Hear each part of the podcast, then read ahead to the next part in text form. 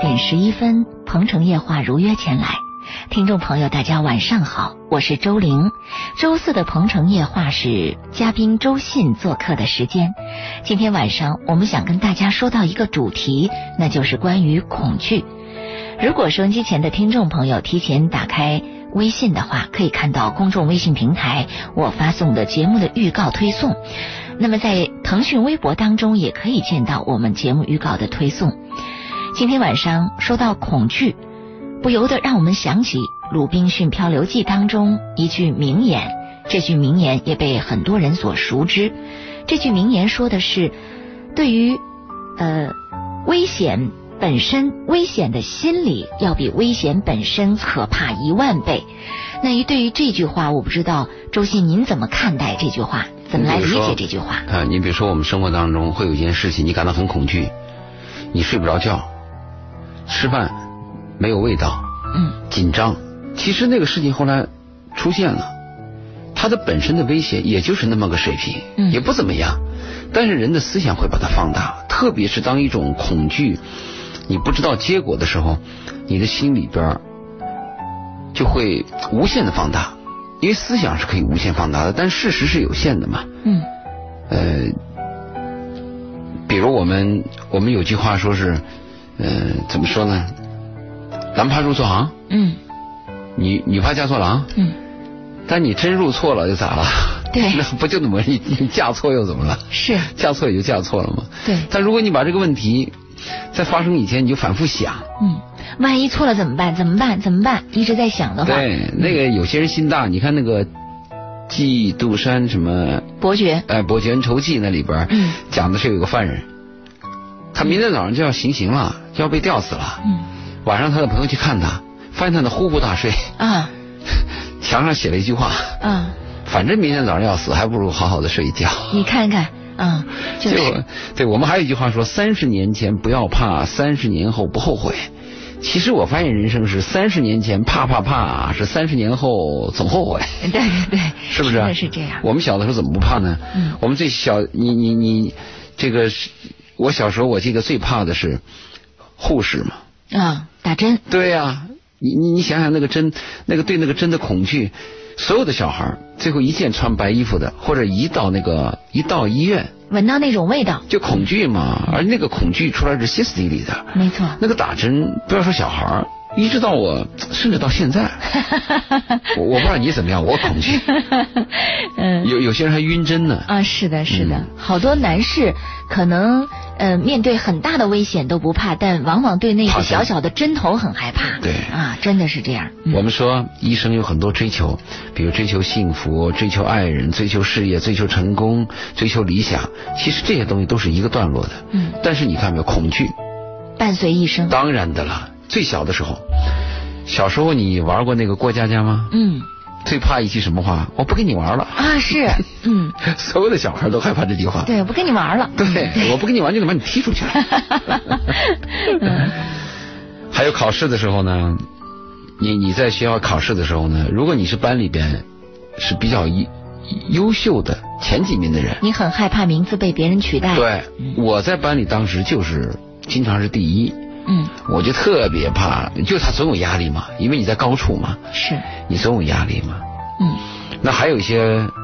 考的比较差的，他们就害怕倒数第一嘛，啊，对，是吧？嗯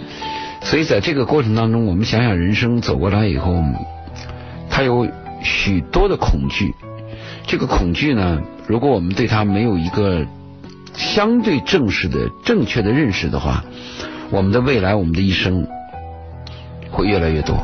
你会发现你活得很不安宁，很不坦然，很不对轻松，是很不能呃好好的享受当下。哪怕你现在的生活已经衣食无忧，各方面看起来都还不错，但你依然活在恐惧当中，心里对某件事恐惧的话，嗯你就不能够安享你今天所拥有的一切。对，啊，呃，我们今天在聊到恐惧这个话题的同时，也欢迎收音机前的听众朋友通过热线电话八八三幺零八九八，还有我们的公众微信平台搜索八九八周玲，在公众微信平台上来跟我们留言互动，说一说你的恐惧是什么，而你如何面对恐惧，或者你当下正在恐惧的内容和问题在哪儿？我们一起来在节目当中，根据今天的主题恐惧来好好探讨一番。你考试的时候，你有没有这样的体会啊？越是到考试之前，很奇怪，越是不想读书，嗯，是不是？看不进去哎，很怪，你嗯本来说是应该快考试了吧？临阵磨枪，不快也光嘛。嗯。但恰恰是越到考试压力越大的时候啊，那个心就越散，而且很绝。你平常啊身体也健康，恰恰就到考试那一天，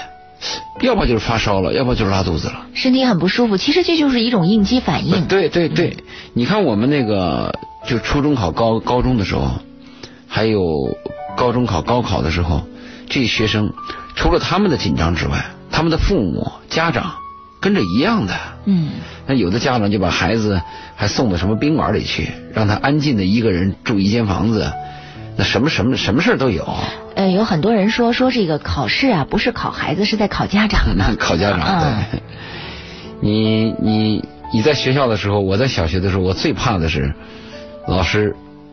快放学的时候点名，嗯，点谁谁就得留下来。谁谁谁留下来？啊对嗯， 我就对，怕这个，我最怕这个。是你很我我很害被怕我被留过一次吗？嗯老师也太残酷了，大中午的把我们留在那儿。我和另外一个男孩儿，我现在还能记住那小子的名字，叫徐小新，啊是我们银行副局长的儿子。啊好家伙，我们俩留下来了，中午也不给吃饭。嗯，那时候还是挺严苛对的。也不知道去哪里。而且中午的时候，我们父母都是军人，也不可能理你来。我们就在学校的背后种了一片菠菜，嗯，第一次吃生菠菜，哎呀，我们体验了一下，是什么滋味？现在还记得吗？记不得了。但是有一件事我记得很清，就是在菠菜地里，我们发现了一个很怪的一个动物嗯啊，长了很多爪子，嗯还有个长长的尾巴翘过来，那就是蝎子啊。嗯我们第一次见到它，我我们以为是个很好玩的一个昆虫，嗯，我们俩上去抢，哎呀，没遮着的还就不错呢。我抢到了，结果呢？遮 了吗？那那个那个手背啊，嗯剧痛啊，一会儿肿起来了。肯定的对，那个印象特别深。从此以后，我见了蝎子特别怕。嗯。小的时候，这所谓的“一朝被蛇咬，对十年怕井绳”，真的是这样的一种情况。是啊，那嗯个我们的我们后来到少年时期的时候，晚上逮那个蛐蛐儿，嗯，女孩儿可能没干过这事儿，嗯，我们逮蛐蛐儿嘛，那个蛐蛐儿它晚上它叫一声，它就停了。哎，它叫一声又停了，你听这声音啊，就觉得这声音洪亮，一定是个个儿大健壮、咬仗非常厉害的蛐蛐儿。嗯你就得耐着心思等嘛。它叫一声，你得往前走一段，看它在在什么具体位置。那那那个时候你知道吧？我特别怕晚上碰见蝎子，嗯嗯嗯，但是为了抓蛐蛐儿就忍着，是这个恐惧我一直有。啊， 就受到到现在还怕蝎子呢？蝎子是吧我见了蝎子就怕。 现在有盘菜可以吃。 啊，那个蝎子 对，嗯，呃，是看来我们这个从小到大都有各种各样的恐惧伴随着，随着年龄的增长，新的恐惧又滋生出来。对嗯你说那个随着年龄增长，呃，你可能，我我估计你没事儿，嗯我就怕坐飞机，啊，我特别恐惧坐飞机，只要飞机上下一颠簸，嗯我就感到完了。嗯，你看、啊，这种恐惧是来源于内心有太多的牵挂，还是基于其他的其？实飞机它是啊，其实飞机它是所有交通工具当中，应该说是最安全系数最比较安全高的嗯，嗯甚至我们我们听专业人讲，就现在的飞机都是用计算机做嘛，嗯就是你看不到雾啊，看不到天，哪怕黑天，只要你把计算机设定好，它就可以从这个点安全的到达另外那个点。嗯只是在降落的时候，驾驶员起飞和降落哎两个时段，这两个时段稍微有点危险。嗯，但是，我我恐惧飞行是因为有原因的。九几年西安有个飞机失事，图幺五四，嗯啊，上面有一个朋友叫薛建曹，嗯，是我你的好友我们俩住在一个宿舍啊，啊，在深圳嘛，一个礼拜以前。他还给我讲那个大哥大，那个时候大哥大不大个大砖头块儿嘛，嗯他说：“咱们等我从西安回来以后，就把这个大哥大我们就卖掉了，嗯呃，先留在你这儿，我就给收留了嘛。一个礼拜以后，他人就没了嘛。他人没了，我再见到他的时候，就是他老婆嘛。嗯他老婆来问那个大哥大的事儿，不知道他们还知道。嗯你看啊，我们听说哪个飞机失事了，我们听说哪个车翻了，这是一个感觉。嗯但是你亲眼目睹了，或者你的亲人在上面，那对你的打击太大了。我上海还有个朋友，坐飞机，飞机的起落架有问题嘛，嗯，就在空中盘旋。就一直不降落。，对，乘务员这段啊时间好煎熬的不是好煎熬，乘务员给每人发了一张纸，哎啊！写最后要说的话，对，让你们写东西。啊天啊，嗯你说这个刺激，他他终身的，从那以后，他是能不坐飞机就尽量不坐飞机。嗯虽然飞机它是一个安全系数最高的一个交通工具，可是它一旦出现事故以后，它的死亡率可是最高，没错，是吧？所以你说，没抓没闹的呀。在对，那所以个现在去什么地方？哎呀，去了一次那个欧洲，去阿姆斯特丹，它是时间飞去得很十一个久小时，回来十三个小时。太煎熬了。对，很多人的煎熬是因为在上面坐的时间太长，不得不站起来啊，很伸伸累腰啊嗯。还有些人上去把那红酒喝一顿儿，就就晕在上面睡了。对，哎呦，我就在那煎熬。 太痛苦了。对，太痛苦了。嗯，真的是这样。嗯，这个您说到这么多的这个关于恐惧的事情，恐惧的就是让人觉得恐惧的事儿，我想很多朋友可能都有啊，在人生的每一个阶段，在每一个年龄段，在遇到的不同的这样的一个经历的过程当中，嗯，恐惧频繁的发生，频繁的滋生，嗯，这是这样的一个一个情况。对可是我们面对恐惧。除了煎熬之外，在某一个阶段好像别无他法，是吗？没有，因为这个，呃对你说这个肌肉表，他恐惧很怪。比如我心里边有种恐惧，我害怕坐飞机，嗯我就安慰我自己，哎，飞机是安全的，嗯没事儿。最后出现的结果是此地无银三百两，嗯就是你越安慰自己，他就越恐惧。嗯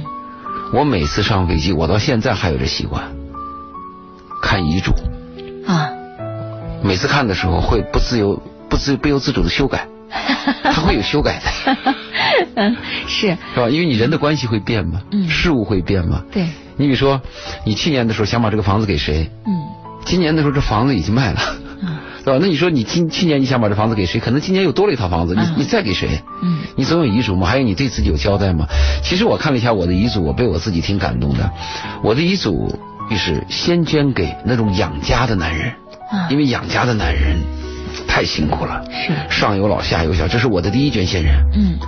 我的第二捐献人是上大学的学生，因为他们在成长，他们有希望。嗯我的第三捐献人才是我的亲人，嗯下来就是朋友和需要的人。我我是有这个有明显这个排序的，而且这个写遗嘱呢，我受到我一个朋友的启发，我那朋友叫张志江，嗯他部队回来以后，他学摄影，他在我们单位呢，他就是专门做拍照的。他有一次就跟我谈到，他二十多岁啊，嗯他就跟我谈到遗嘱，他说：“你知道吗？我们都知道我们的生日，但是谁能确定我们的死亡那一天呢？是，我们一帮哥们儿都笑话他，二十多岁这么年轻就对，考虑到这么遥怎么远的可事儿能呢？怎么可能呢？但是，他恰恰真出事儿了。啊，他在三十多岁，快四十岁的年龄，在北京拍片子，嗯突然感到肚子有点大，朋友就开他玩笑说：‘你看，你吃得好，嗯长体重了吧？’嗯，但是他过一段就感到乏力，马上回西安，三天以后入肝院脏，入院啊，对，肝脏嗯就完蛋了，一个礼拜后就死亡了。他死亡了以后啊，他去世了以后，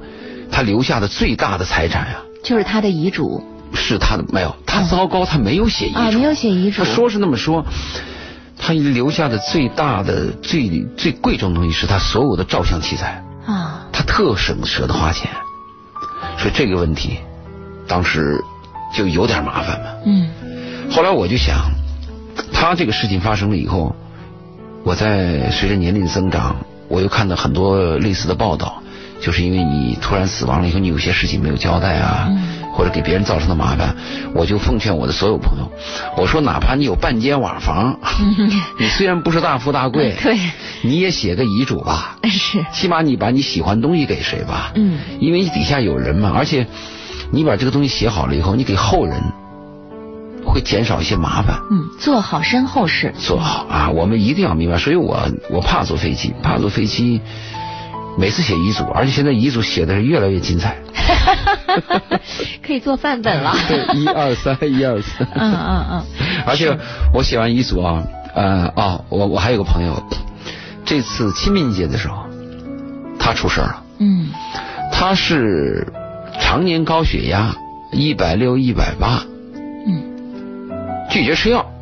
嗨，嗨，出事儿了吧？是，清明节那天，他老婆出差，他儿子上大学寄宿，半夜他突然感到胸口痛，痛到什么地步啊？整个的衣服可以拧出水来，我的天哪！哎，他挣扎着从卧室爬到客厅，吃了一碗牛黄救心丸，啊，他就认为这个就可以过去了吧。嗯过了一会儿，从前胸又疼到后背，嗯，转移剧痛，他忍着痛打了那个急救电话，是什么幺幺二还是幺二零，幺二零？对，打幺二零。幺二零把他压到拉到医院，就发现什么问题啊？他常年高血压以后造成那个心脏的血管堵塞。嗯这个人这个动物很怪，如果你这个血管在这堵塞了吧，他那个血他会走另外一条路，啊，他就从那个血管的管壁往外走。嗯管壁，人的那个血管管壁大概有三层嘛，还是四层、五层，它就一层层往外走，这一层走不通，它就走另一层，嗯，最后都走不通，爆了。哎呀，所以。这个有了什么问题，及时发现，还得是及时就医用药啊！好，时间关系，这一时段关于恐惧的这个主题，我们先聊到这儿。下一时段回来，我们继续来聊今晚的主题，关于恐惧。欢迎收机前的听众朋友通过热线、微信来跟我们共同互动，说一说你在生活当中遇到的恐惧的事情，让你害怕的事儿。鹏城夜话正在直播，欢迎各位的继续收听，我是周玲。今晚鹏城夜话做客嘉宾周信周老爷，我们在节目当中跟大家讲到的主题是关于恐惧。在节目一开始，我们提到了说，呃，鲁滨逊漂流记就被各种各样的恐惧心理所缠绕，可以说伴随一生的就是恐惧。而今天晚上，我们在说到关于恐惧的主题的同时，升机前的听众朋友，您现在最恐惧的事情是什么？你害怕的又是什么？这些恐惧带给你的压力，造成你生活的哪些困扰？我们也欢迎您通过热线电话八八三幺零八九八，公众微信平台八九八周玲来跟我们留言互动啊。嗯，你看，有一位听众朋友在公众微信平台上留言说：“我总是怕自己对新工作做不好，做一阵子就想放弃，就想逃避，因为害怕自己做不好嘛，所以就坚持不了，做一阵子就逃避了。”嗯，还有一位叫面条的朋友说，我从初中开始就恐惧体检，经常害怕体检，每次从体检一个星期之前就开始睡不着，心跳加速，每次体检都心跳快得不得了，已经不知道自己为什么要紧这么紧张了。他这么年轻就怕体检，一般怕体检的是年龄大的，是老年人年龄大的人呢，担他心检出什么问题来？因为他已经检出问题，有些人是、哦有些人是已经检出问题了，他每年那个指标他特别担心。嗯比如高血压的人呢，他平时可能在家里是一一一百五，但是往那儿一坐就变成一百六了，因为因为他更紧张嘛。是。还有一些血糖高的人呢，他也特别担心。嗯、这个是年龄大的人，因为年龄大的特点就是，不知道是这样说对不对，怕钱，呃，这个爱钱怕死没瞌睡。 啊，对这个，对对老人这样是不是有点贬义？嗯但是我们确实发现，年龄越大的人对生命越越越紧张。嗯呃，他们特别担心自己哪一天得什么怪病，嗯特别担心哪一天自己会离开这个世界。嗯体检呢，我倒是建议啊，我们正常的人要养成一个体检的习惯。很多病啊，它的耽误就是耽误在缺乏检查，是还有很多人的心理是，一个是怕医院，嗯怕药，怕什么开刀，嗯，他有一种恐惧，还有一部分是怕麻烦。是你现在去医院做个体检，你看那个哎真医的院门很口，麻烦哎那门口那塞车，一大早你一去干不了几件事儿。我去上次住院的时候，我去医院做这个彩超嘛，两次都没戏，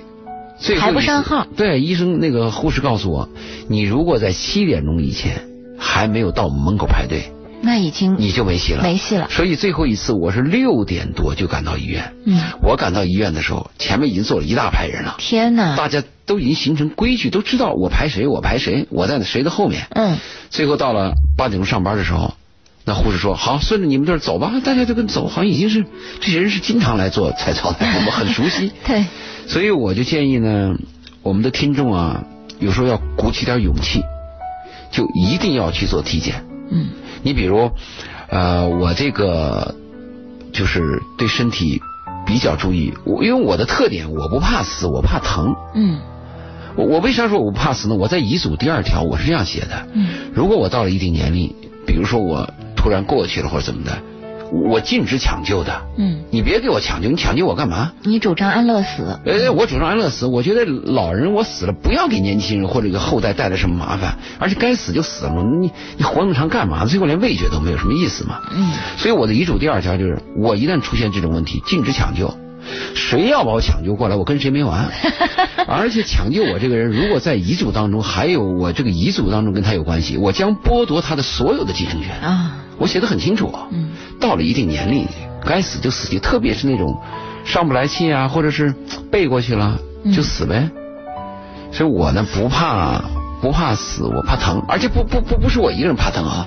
很多人都怕疼。是的，嗯你是你的，你看过鲁迅一篇文章吗？他讲的是一个老太太生活绝望，非常痛苦，就到河里边想把自己淹死嘛。嗯后来走到一半又回来了，旁边人问他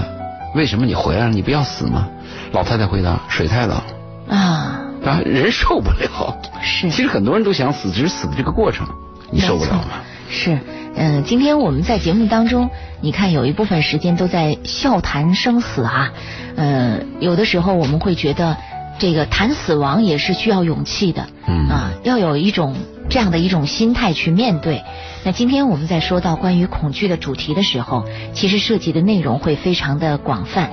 我们欢迎收机前的听众朋友，在这个公众微信平台和热线电话当中，也跟我们来互动啊，说一说您的恐惧。实际上，随着年龄的增长，我们不仅仅是怕医院、怕打针，啊、包括怕小的时候我们遇到的什么样的小动物，我们后来恐惧的内容会更多。当然了，你看我收到的私信当中，最多的是，大部分是男孩儿，他们特别恐惧向女孩表达，嗯就是我心中爱着一个人，我每天吃饭还能见到他，但是我我我我一接近他我就哆嗦，嗯当然这也是个特点。当人当一个人爱上一个人，他有一些基础的表现。第一个表现就是紧张，第二个就是自卑，嗯第三个就是语无伦次嘛。嗯，我不够好，我配不上他，我怕对他拒绝我。嗯我我想这是所有人的一个通病吧。男人如果爱上一个女人，向那个女人表达以后，最怕的是什么呢？最怕的是那个女人已经名花有主了。嗯，对不起，我已经有男朋友了。对不起，我已经结婚了。哎呀，啊就这是。个这个很糟。结婚了，我觉得还好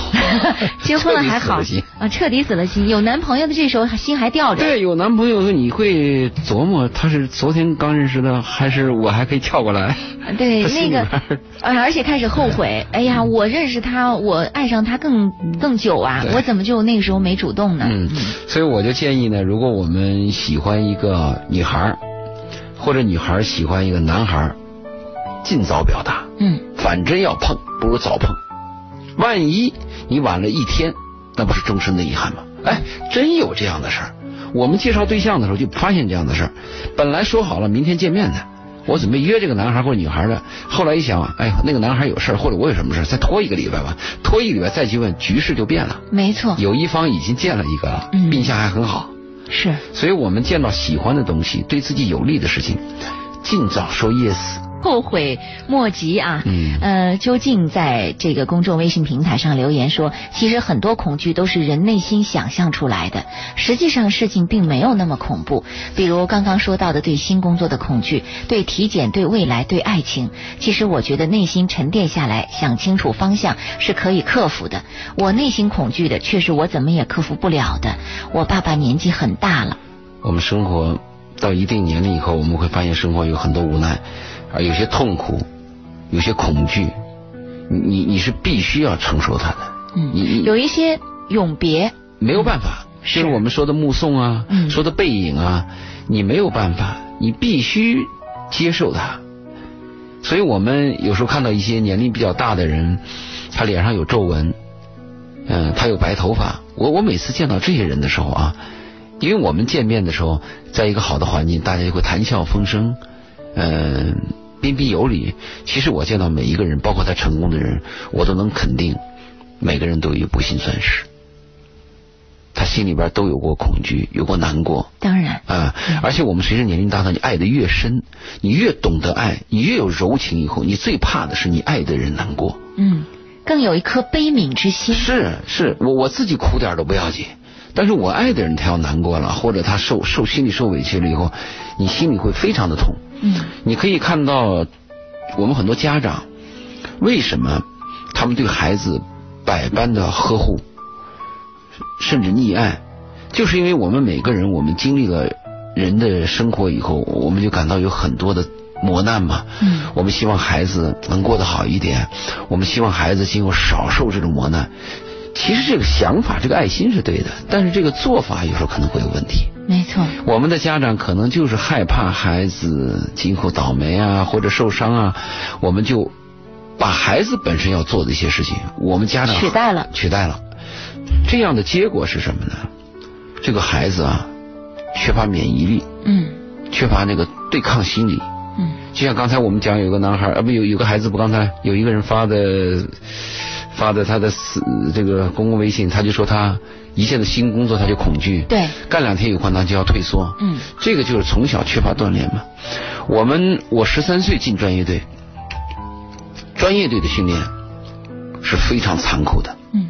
这个给了我一生的帮助，我特别感谢。现在回过头来特别感谢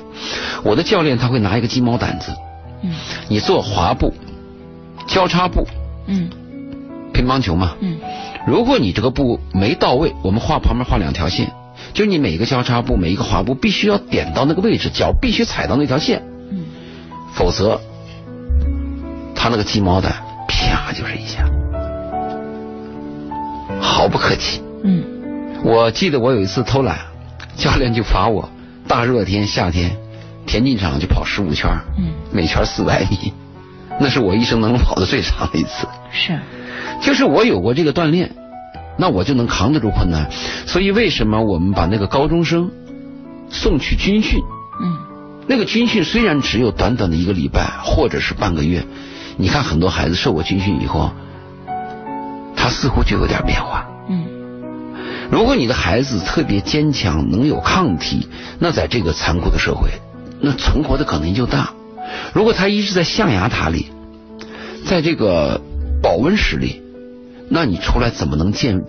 金风雨见世面呢？是这样的。嗯，所以我们刚才说那个对于新工新工作的恐惧的我们这位朋友啊，啊，我希望他坚强一些。是想一想自己从小到大的这个成长经历，是不是缺乏这样的一种历练啊？呃，也许父母给予我们的是非常优质的生活，但现在我们有能力去改变自己，去成长的时候，我们不要去放弃这样一个成长的过程，否则的话，你会发现你这一辈子啊、从小被父母取代了你的这样的一个成长的经验，然后长大了呢，又放弃成长的这样的一个经历，我觉得这就非常的可惜了。呃，说到工作，其实有很多人面对工作也有很多的这样的一个呃恐惧哈。你比如说，呃，除了新工作害怕之外，有很多在一种非常死板的体制当中工作久了的人，温水煮青蛙，他们也害怕跳出这个体制，害怕重新开始，害怕面对一个新的平台，也有这样的一种情况。那包括很多人在选择呃工作的过程当中，年轻怕重是吧？嗯呃，希望高薪，希望能够轻松一点，偷懒啊、害怕受苦等等，这些其实都是一种我们说对某某些方面恐惧的一种态度吧。工作的恐惧啊，如果你是一个有竞争力的人或者有上进心的人，可能最恐惧的是发现你的竞争对手。你发现你的竞争对手比你强，如果你们两个人当中要提拔一个，嗯，那你的心里就会非常恐惧，是，你担心自己失败，这个恐惧会造成你的内分泌紊乱，嗯而且这个恐惧啊，一定要等那个结果出来，压力一直存在，你这个恐惧一直是有的。你看那个韩国电影和日本电影啊，它比较明显，就是男人到了中年以后，四十岁，啊、一个老婆，俩孩子，嗯在经济大萧条的时候，就把你辞退了。嗯辞退以后你干嘛呢？你没事做吗？我看过一部电影，这个被辞退的男人他就不断的找工作，但是每次找工作，他就发现前面排队的人特别多。嗯有一次碰到他一个同学嘛，他说你怎么样？那同学跟他侃侃而谈，他说我的工作很好，呃，我最近公司呢还准备提拔我，还要派我去出差。哎呀，他很羡慕他那个同学，他那个同学也是四十岁左右的男人嘛。后来才知道，他那个同学也被辞退了，只是他的面子下不去。他见了所有人，他都说：“我工作挺好，老板准备提拔我，我经常出差。”实际上他什么出差？他没工作，他提个包到处乱转，结尾他自杀了嘛。嗯就这个压力，中年人这个压力，这个恐惧，是很多男人心里都有的。嗯呃，我在恐惧当中，我还有一个恐惧，我估计很多男人也有过，怕结婚。啊，嗯，担心这个婚姻把自己束缚住，担心自己承担婚姻当中的很多责任，嗯当时就感觉，因为我们小的时候受的教育就是人要有理想，要要要有作为嘛。你在乒乓球训练的时候就是要打第一嘛，啊，地区第一、少年第一，要打省第一，最后要打什么全国第一，嗯，那是不可能的呀，有多少人呢、是，所以你在到了结婚年龄的时候，你会有一种感觉，壮志未酬，嗯怎么就身身先结婚了，啊，这这怎么 结婚了？这怎么又结婚了呢？嗯啊，结果您结了三次婚， 是啊结了一次婚， 对，每次结婚有个恐惧，一个恐惧来源于就是壮志未酬，嗯还有一种恐惧最糟糕的是，难道你就确定能跟这个人白头到老过嘛，一辈子吗？嗯要跟他同吃同住，嗯，我们多少话要在一起跟他说，是你能相信他吗？是翻过来讲，他能相信你吗？是，其实后面的是后面的婚姻，我印象我最恐惧的就是这个。嗯就是一个人能死心塌地的爱一个人，又被一个人死心塌地的爱，而且你打心眼里边就真的相信他，嗯，太难了真的。啊！嗯，但是与此同时，我们也发现，当你找不到另一半的时候，比如说在深圳，有那么多的男人和女人，啊孤独呃他们很恐惧的是孤独，更恐惧的是未来的孤独，害怕孤独终老。这种恐惧让人有的时候想起来的时候，真的会觉得很无助，也很无望啊。对，二十九岁的女人恐惧春节的来临，是这这一年只要过了五一，就基本上半年就泡汤了；是，过了十一，今年就完了。嗯而且也很快就过了五一。你看，你春节到五一，一闪就过了，然后从五一到十一没几天，过了十一就是春节。春节回去，爸妈就要问你怎么样了，啥时候结婚？除此之外，还有一个生育年龄的问题。对如果过了生育的年龄，那么再去考虑要孩子，这个是不等人的。啊对对所以你会说，尤其是那些呃大龄的孩，我们现在已经不再说剩女这个词儿了啊。嗯大龄的未婚女子，她们在寻觅偶的这一块儿当中有两个恐惧，一个恐惧是担心孤独终老，另外一个恐惧是担心自己有一天真的碰到了另一半，而生育的最佳年龄已经过去了，甚至已经不能再生不可育能了生。嗯，去年吃饭来了一个母亲，带了个女儿，女儿就是我见到的女孩里相对条件比较，就比较综合性比较好的。嗯啊，身高一米六七，啊，体重标准，嗯皮肤细腻，单眼皮儿，嗯很漂亮，月薪都在几万以上，就很有出息的这么一个女孩儿，但她在境外。当时我跟她妈就谈了，我说你这样的女孩儿啊，你这个女儿啊，你很难找到对象。哎，他妈很很奇怪，她说我女儿条件这么好，怎么很难呢？嗯我说那你告诉我难不难？我说你看上了几个？我一点她，她妈倒反应过来了，她确实，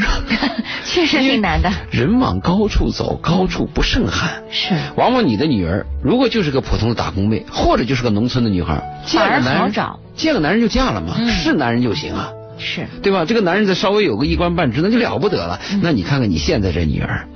两个两个文凭，受高等教育，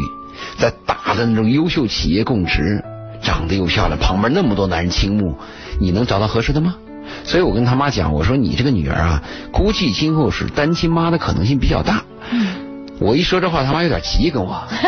说你怎么能说这么扫兴的话呢？我说你既然让我讲话讲实话，我就告诉你，这种女孩剩女反而几率很高。他妈就说那怎么办呢？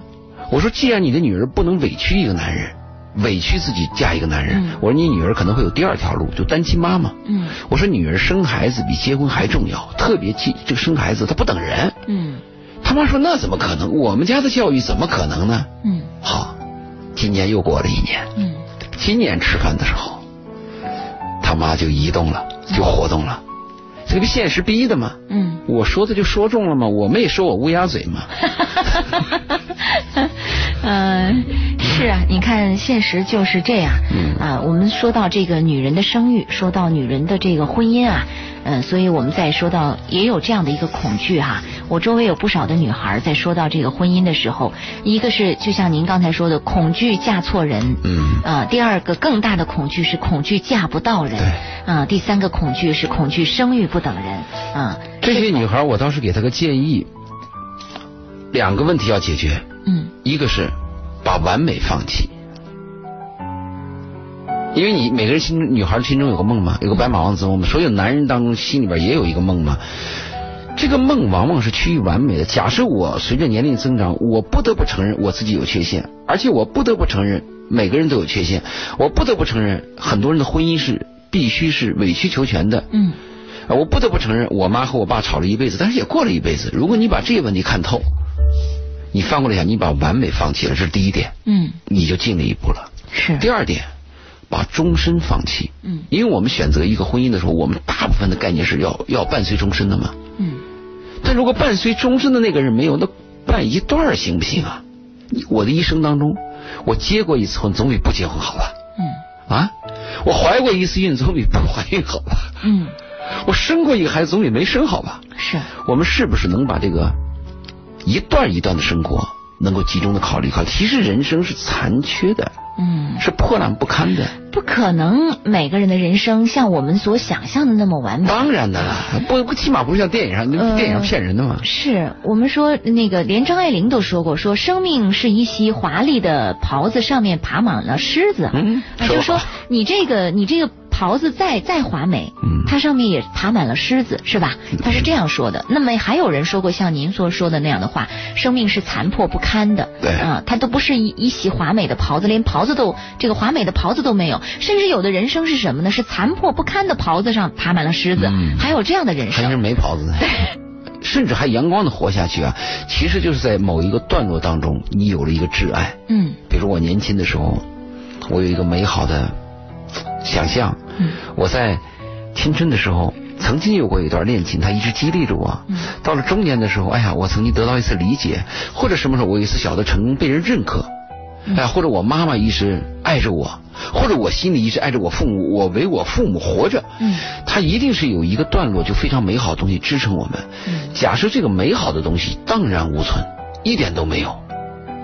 这个可能有点残酷你。会觉得活得毫无价值。对嗯，因为我们活着，首先是被需要，其次是能奉献。嗯啊、这价两值点高，对它曾它能够支撑我们很坚定的走下去。这个能奉献和被需要未必是社会和大众的，有可能就是我们的亲人，嗯是我们的爱人这种感觉。嗯，所以我们。呃，纵观整个的人生，小的时候我们这个怕某种小动物呀，怕打针呐、我们怕考试啊，然后长大了我们怕爱情啊，我们怕社交啊，呃，包括我们可能还怕这个工作，怕婚姻，最后我们怕老、怕死、怕没钱，呃，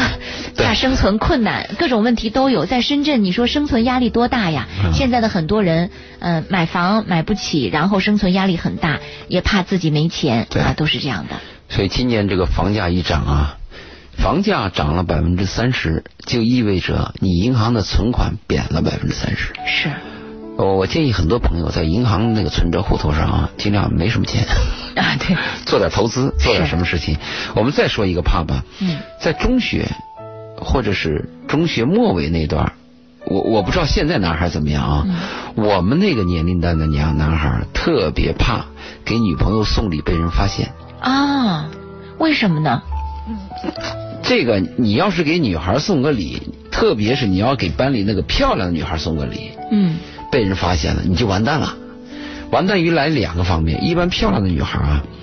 她是众目睽睽的嘛，嗯一定是有两三个、三四个优秀的男孩在竞争。嗯如果你的送礼被发现以后，那三四个一定是你的情敌，嗯他们会认为你你你你是敌人。其次呢，还有一帮男孩儿就比较差的，嗯我虽然是天鹅呃癞蛤蟆想吃天鹅肉，我吃不上，但是我也盯着天鹅呢，嗯他也会嫉妒你啊，你还给他送礼啊，你你也想怎么怎么样啊？只要这个事情一出去，全班全年级这个消息一出去，你就完蛋了。哦，在初中和高中的时候，那个时候的男生可能自尊心就要更强一些。啊当然了，因为现现在现在这男孩儿，我在我在路上的时候，我经常看到高中生啊，嗯男孩儿和女孩儿就挎着胳膊、挎着手、搂着腰就 过来了。很自然，很大方，所以我真想重活一 次，我非常羡慕。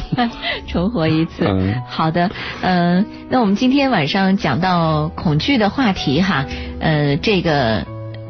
苗苗说，老师，怎么你们都说的让人越来越恐惧？为什么讨论的不是战胜恐惧的方法，不是完善自己的方法？而在下一个时段回来，我们就要涉及到这方面的话题哈。刚才呃，就像我觉得周信，就像您之前说到，说我们要撕开伤口给你看啊对我们要完整的给你看看怎么到，样这是缝合真实的人生啊，对但，是，一旦他有皮伤肤口化开了，还有一些呢血小板低的人，嗯一旦化开，还有那个血凝机制差的人，一旦化开伤口以后，他都会有问题的嘛。是。最终解决问题的还是要靠自己。没错嗯，好，那我们在下一时段回来将继续我们今晚的主题，说到关于恐惧，我们也欢迎收机前的听众朋友啊，针对恐惧跟我们说一说您在工作、家庭、婚姻、人生等各个方面遇到的一些恐惧，让您害怕的一些事情和难题，而这些困扰和难题带给你的压力又存在于哪些方面？它的连锁反应又会引发什么样的一个过程？我们欢迎收机前的听众朋友在稍后的时间里继续跟我们在公众微信平台上留言互动，或者直接拨打进呃热线电话八八三幺零八九八来跟我们说一说，呃，您想跟我们聊的一些内容和话题。稍后我们接着见。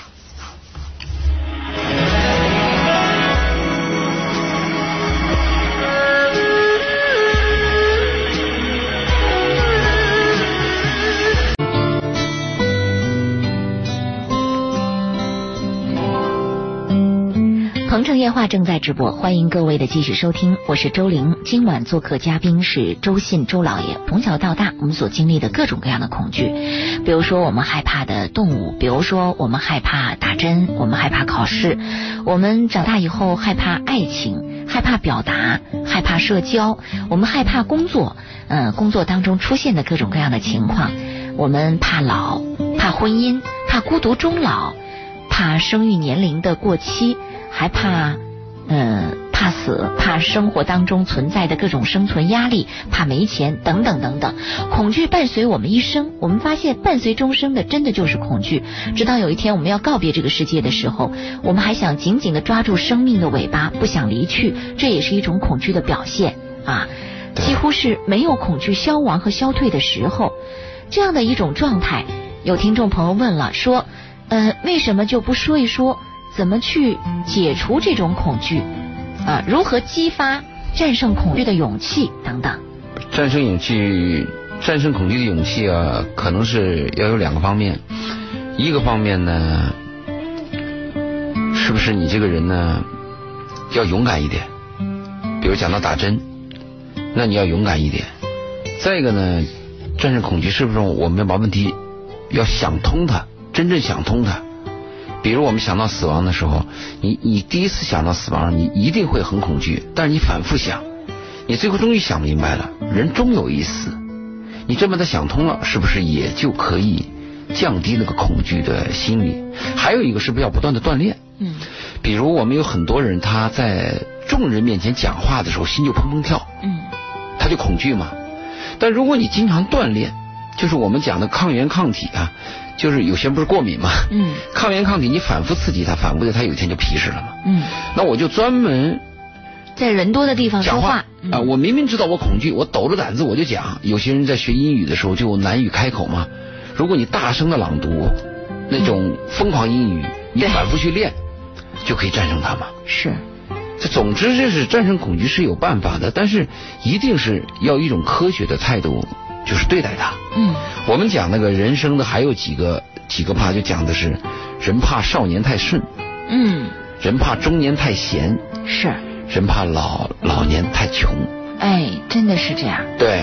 所以我们既然怕这个东西呢，但是孩子那个少年太顺呢，是我们家长造成的嘛。嗯我们家长就要注意嘛，小的时候。孩子要什么就给什么，你能给吗？嗯你给他对他负责任吗？啊，所以我们少年太顺的这个问题，我们做家长的要负责任；中年太闲是我们自己的问题，对，是不是？我们应该吃苦耐劳，去多做事儿。嗯老年太穷了，没办法，那是命。你奋斗了一辈子，还落得这么个结果，嗯那真是命，那没有办法。是，谈恋爱的时候，作为女孩儿，可能还有一个怕，就是怕见公婆，嗯因为有的时候是男方家长反对儿子娶你，嗯这个妈妈、这个婆婆是很挑剔的，在没有见到你之前的时候，可能就跟这个儿子有压力。但是呢，你们俩，你们俩总有一天要见公婆，在见见公婆之前，你也会很怕。还有一些男孩呢是怕见这个叫什么女，就岳父岳母嗯也怕。是，有些女孩的妈妈很挑剔，对上海妈特挑剔。嗯你还有一些小学，我还想起我小学生啊，我特别怕老师那个什么见我爸。嗯对，这老张老师要跟我说这样，我们过一段儿想做个家访，嗯想去跟你爸见个面，特别恐惧，恐惧，因为一一般老师见面完了以后就挨揍。是，嗯所以我们的一生当中都会有很多怕，要怕呢，一个是你要把怕想通，再一个你自己要坚强，另外呢就是自己要多多多去锻炼。你刚才讲到人怕老去嘛，嗯你有没有这个体会啊？就是你可能还没有，就当你第一次照镜子发现有一根白头发的时候，嗯你心里会咯噔一下，你会把它拔掉。过了一段又有第二根的时候，你会拔掉。接着你会发现，在不经意的下一个季度或者第二年，它的白头发你拔是来不及的，是它的数量会大大增加，你心里会很很恐惧。几何倍的增长，啊对，最后有一天你终于想通了，哎白头白就白就白，白就白吧，总比没头发好 对是不是？所以白我也就挺说好看的刚才我不想战胜恐惧吗？嗯就有一个你把想通了。嗯啊，有一次你在小你在小生活当中，人家叫你小姐小姐，有一天在街上的时候，突然有人叫你大姐，嗯，你心里会不会咯噔一下？你在一个单位里待久了就是这样，对刚开始的时候人叫你什么妹小什么妹小小什么妹哎啊，叫什么妹啊，周玲妹，嗯然后叫你周玲姐，周玲姐最后周玲姨啊，啊，玲姨啊 麻然烦后对，然后一直到一直到最后，嗯，出去以后有人叫你奶奶了，这对第一次人叫你奶奶和爷爷的时候啊，嗯 特别不服，舒服心里无限悲哀。啊，因为我们是这样谈的嘛，你看啊，幼儿什么男人、女人，最后变成老男人、老女人，嗯，最后变成爷爷奶奶的时候，就把那个嗯性别都去掉了，是就老人，是老人是不分男女的，对，只有老男人和老女人还分一 下，你都越到这个境界了，已经没有老的没有性别了，无限悲哀，嗯真的，嗯。嗯， 第一次的时候，你真的是无限悲哀。嗯哎呀，是 啊，现在我们还有一些婚姻有问题的人，在生活当中，其实心里边有时候很矛盾的，就觉得日子很难过，跟这个女人跟这个男人很难过下去，嗯但心里边还恐惧，真怕离婚。是说到婚姻的恐惧啊，恰巧有一位范先生打通了电话，他就是想聊一聊婚姻这方面的恐惧。我们来请进他啊！你好，范先生，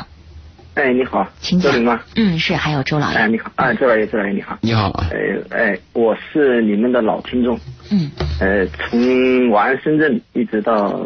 这个到现在的节目。您是周老爷的老听众啊。对 对对对，嗯呃呃，每期都听的，就是就是有时有如果有没有听的话，一定会听那种嗯，录重音的播。。嗯，对对对，重播。好的。呃，我的恐惧呢有两个，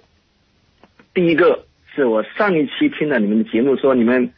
可能会不在这个节目出现。周玲可能会啊，可能会终止。嗯，啊，对对对，这个是我我怕到时候呃没有机会呃跟你们就是通话，你开始恐惧了吗？ 嗯哎对对，开始恐惧了，因为因为每个星期四都会听嘛，就人总有一别，天下没有不散的宴席，我们终究要会出现目送和看到背影。是。对对对，嗯我所以尽量还我尽量留在周四的节目啊，这个我对们对就对对尽量对留对在。嗯 对，所以所以还在的时候一定要珍惜。嗯好好，嗯呃，这是说第说一个。你第的二个呢嗯，呃，第二个呢是这个，因为我今年呃三十五岁，嗯，还没有结婚，嗯呃，我也就是也谈过恋爱，但是就是以前就是，呃，因为自己的一些问题就不懂得珍惜，然后就就错过了。现在想起来，确实有的有一个女，有我其中交往过的有一个女孩是非常好，以前不懂的，嗯但后来我们我听了你们的节目，尤其周老爷那个时候，呃，从法安深圳到现在，每期节目确实我觉得学了很多东西，学到了很多，知道了东西很多，但我学了现在的一个问题就是，好像知道的越多，好像现在的要求好像越来越高一样的。嗯因为呃不一样，因为以前的要求好像就是呃长相哎、好像就都喜欢漂亮女孩嘛，嗯但现在呢好像觉得内在的更重要，啊就觉得要找的不是一个漂亮的女孩，找一个长相一般的，内在更好的是最好的。啊但是发现现在内在好的女孩要找这样的女孩啊更难了。对，我的问题就是这个问题。嗯对现在我应该怎么样用什么样的心态去面对这种状况？他那个人生啊，范先生都是从原点绕了一圈又回到原点。嗯嗯嗯嗯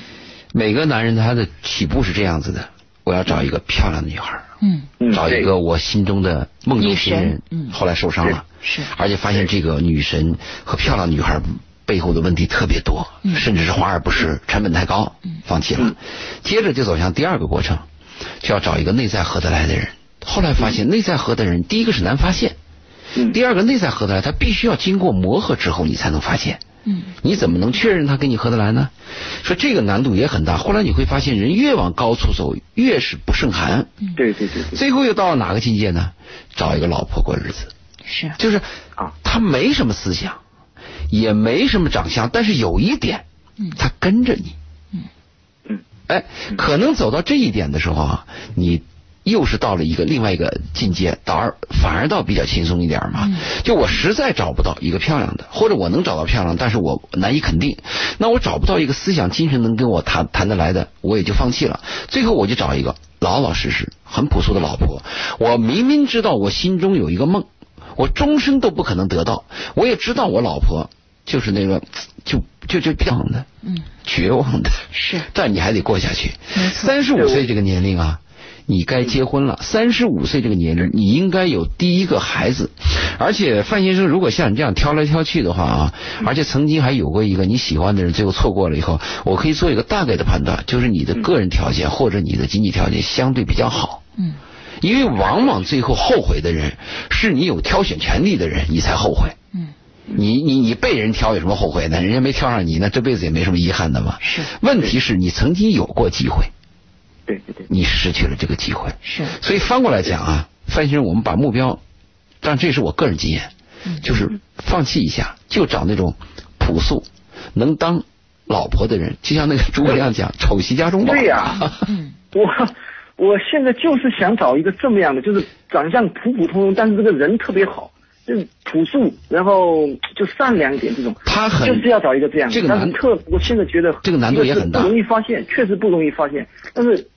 就是很难。呃，那只能是什么呢？因为天下最难的人，最难的事不是找工作，也不是成功，最难的事儿就是找到你身中你你你那个肚子上那条肋骨。对对对，就上帝创造男人的时候，有一条肋骨创造了个女人，就这个女人是你的，但是你找到那条肋骨几乎是不可能的。嗯几乎是不可能。所以他后面有一句话这样说的，婚姻关系他这样说的，他说我们不可能找到一个完美的女人，但是我们是不是可以找到一个女人，随着相处，我们可以跟她建建立立一一种种完美的关系嗯对对对，你说对了，这个话我曾经说过，是你听到的就是还是你你说的知道哎，就是对，你说对了你说的那你那你真是我的粉 丝。所以我建议你呢，是不是放弃掉找一个朴素女孩，甚至啊，范先生，我跟你这样谈，找一个村姑都有可能。哎，我我我觉得村姑很好啊，村姑是但很好，是现在不难，现在的村姑都不像村姑了。对，村姑来到深圳就不是村姑了，你一定要到村儿里去找才行。嗯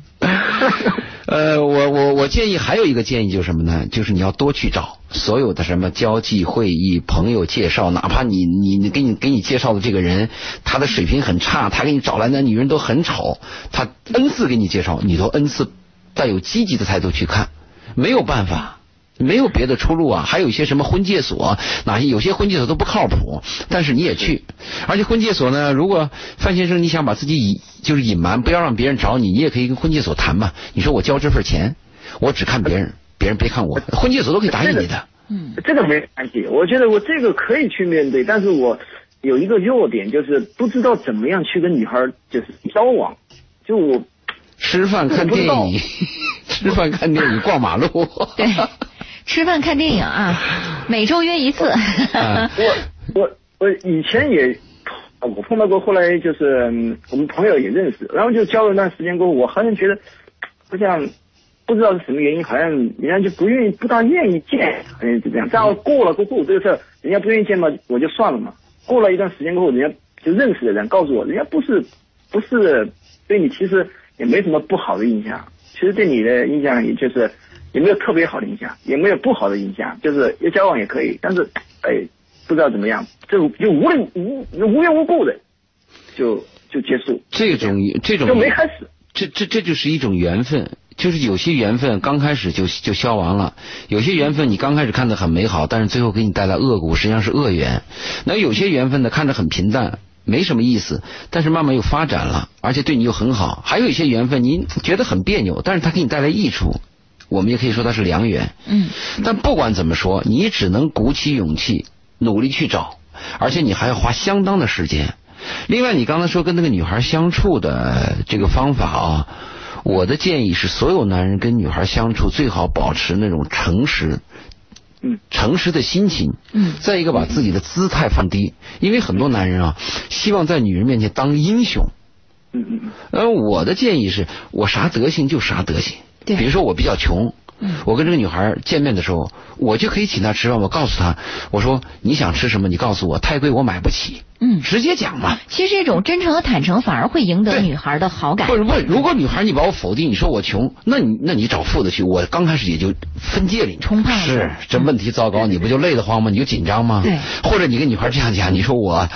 三十五了。我对你印象挺好，但是我对你印象越好，我越紧张。嗯我我我现在就坦诚自己的问题啊、对对和对，弱老老点实讲吧。嗯再一个，女孩，你跟她这样讲，你说我现在没有没有其他的招好使，我见你就看电影，你有什么好的喜要求？你是不是喜欢爬山？你喜欢爬山，我帮着我我跟你一起去。哎，我觉得这是非常好坦诚的 嘛啊非常好的办法，因为女孩最怕的是这个男生什么都不说，又猜不透，对然后表现的又不尽如另外，人你意。把你自己坦诚的暴露在对方以后，最后否定了你是好事情。是，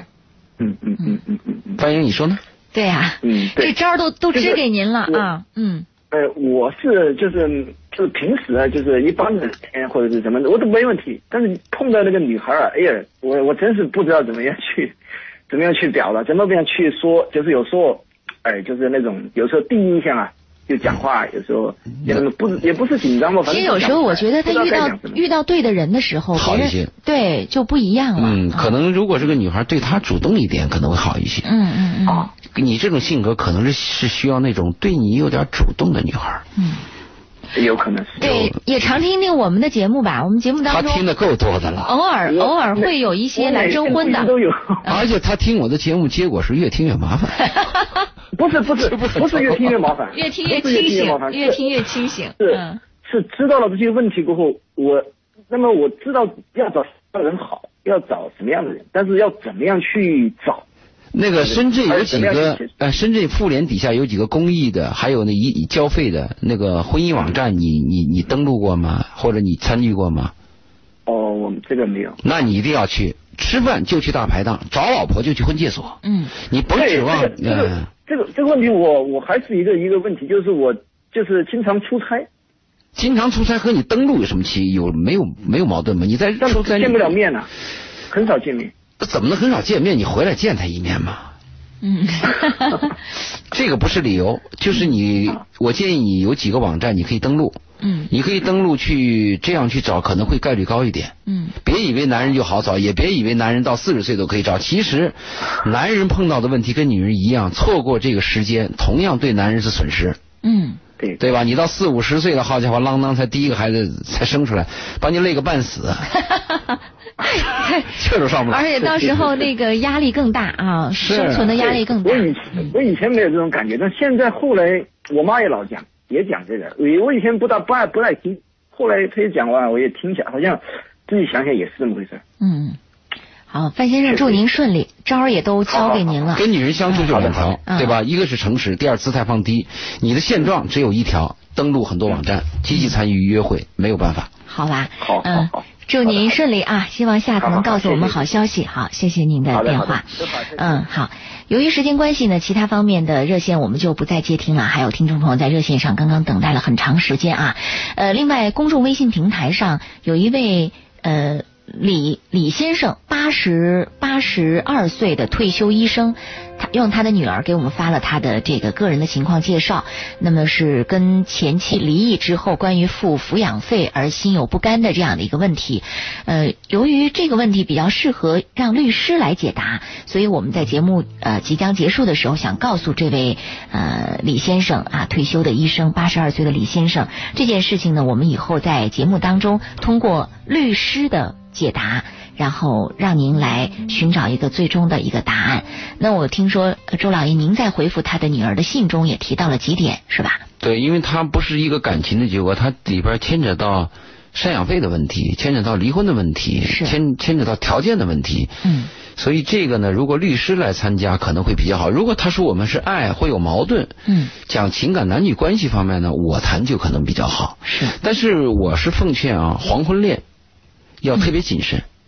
因为年轻人我们改造自己的可能性还比较大，到了黄昏恋基本上彼此不能改造的，所以我建议黄昏恋啊，最好是同居，嗯大家相伴，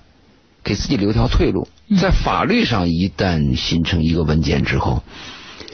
麻烦比较多。没错，嗯而且黄昏恋就像您说的，呃，可改变性除了这个可改变性不大之外，你会发现两个人过去的历史遗留下来的很多问题，又带入这样的目前的现状的生活当中，呃，要去适应对方的问题也非常的大，非黄常的昏多。黄昏恋离婚的几率是最高的。嗯所以我们一定要引起警惕。有些儿女呢，在旁边的时候跟父母撮合的时候要警惕啊。我们很多女儿还有儿子啊，黄昏恋他是站在一个利益的角度，嗯老爸啊，你要是娶了那个女人，那个女人那么年轻，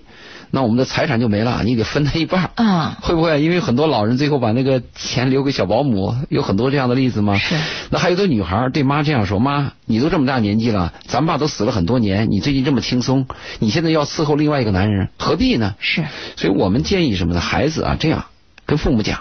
爸，你是不是非要想跟这女人在一起？嗯你喜欢她嗯，你喜欢你喜欢她，我们就支持，但是别办证儿。”啊，对吧？跟妈也这样说，妈，你非要去去伺候那糟老糟老头子，你你那你去吧，去几天你烦了你再回来，但是千万别办证儿。嗯，这个一旦涉及到法律问题，你会发麻现烦的到最后是极其之麻烦的对，何必要让自己晚年的时候还遭此一劫呢？对哎是吧？嗯除除非你妈说。我去找那个糟老头子，我不但要伺候他，我还要跟他生个儿子， 那那那你就办证儿。 嗯，好，我们跟最后这位呃朋友呃简单说了几句哈。我们今晚的《鹏城夜话》到这儿呢，就要跟大家道声再见了。关于恐惧的话题，我们也就谈到这里。人生当中啊、总是伴随着各种各样的恐惧，但是就看您用什么样的一种心态来去面对它。谢谢嘉宾周信周老爷的做客，我们下期节目再会。好，再见。